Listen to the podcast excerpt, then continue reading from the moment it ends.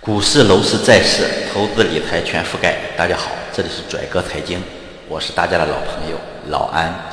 今天带给大家的内容是：为什么要进行金融去杠杆？二零一五年上半年，在降息降准的利好之下，我们经历了一场大牛市。但一五年六月份，相信大家还是记忆犹新，那时监管开始去杠杆，主导股市去杠杆，当时导致上证指数。五千点泡沫破破裂，直接的原因就是因为市场融资成本的飙升，融资成本飙升到一年基准利率之上。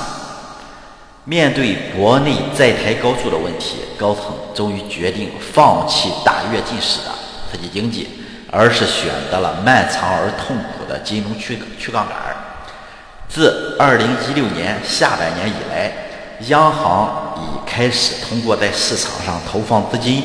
拉长资金期限这种方式来调控市场利率，并且在二零一七年初继续引导市场利率上行，挤压期限错配以及杠杆水平。去杠杆的时候啊，一定是痛苦的。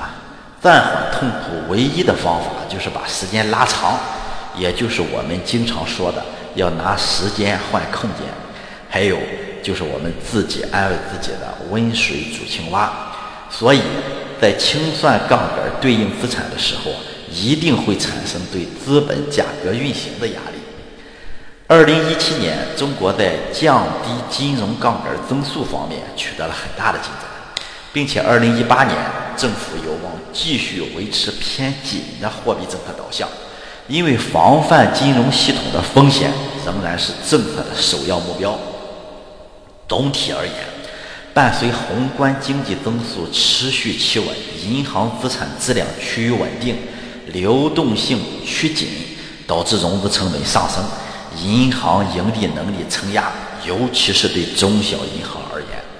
不过，通过注入中长期资金，还有就是推进去杠杆，央行保持了资金来源的稳定性，也就是说，整体是稳定的。金融松紧。依然是二零一八年的主要挑战，长期利好。在这里呢，我们需要来一起了解一下无控制的金融金融杠杆风险到底出在哪里了。也就是说，无控制的金融加杠杆会给市场带来哪些危害？加杠杆啊，泛指金融机构的扩表行为。金融机构扩表源于货币投放和信用扩张。在这个过程中啊，不断聚集了大量的风险。笔者认为，主要体现在三个方面：第一是资金的来源端，表外理财、同业存单；第二就是资金的投向端，多层次嵌套。首先，我们来看一下所谓的表外理财风险啊，主要是两个方面：第一，刚性兑付，由于要向客户支付预期的收益率。所以啊，就令理财变成了信贷，成为了可以逃避监管和调控的影子银行。第二就是资金池，资金池的特点就是滚动发行、集合运作、期限错配。银行将募集到的短期的廉价的资金，直接或通过委托贷款的方式投放到更长期的债券、非标等产品上来，借短投长。期限错配存在流动性的风险，还有就是同业存单。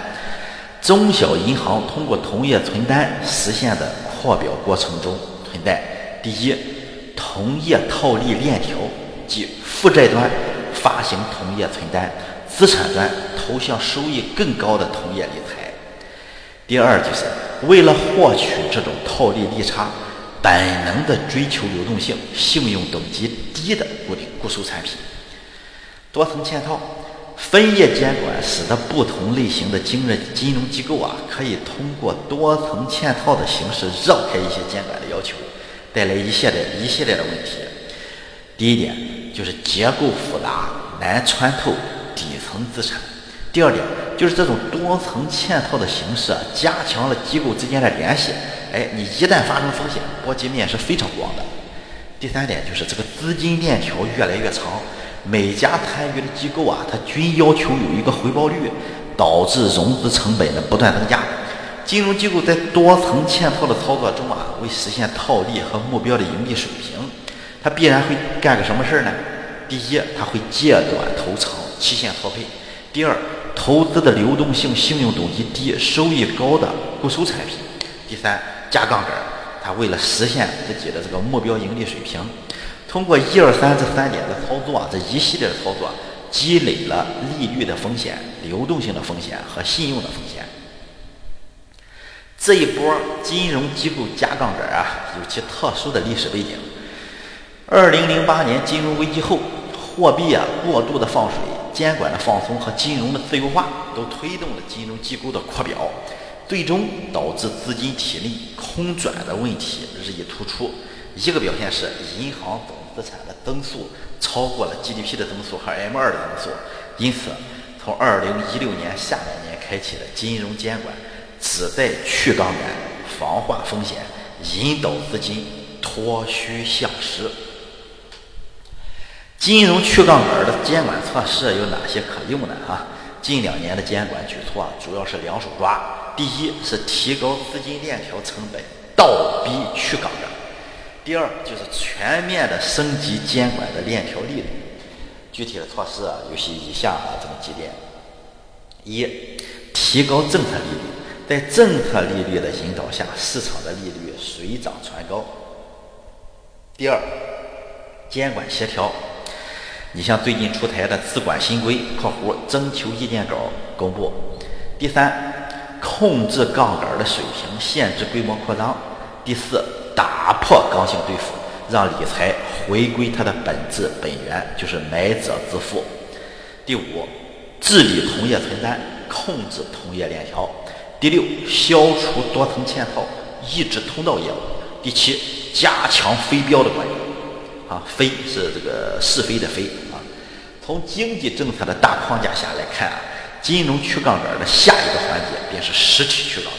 在后续的节目中，我将为大家进行一一的梳理和分析。最后提醒大家关注咱们拽哥财经微信公众号 zgzc 幺八八，也就也就是拽哥财经汉语拼音的首字母幺八八，zgzc 幺八八。拽哥财经伴您科学理财每一天。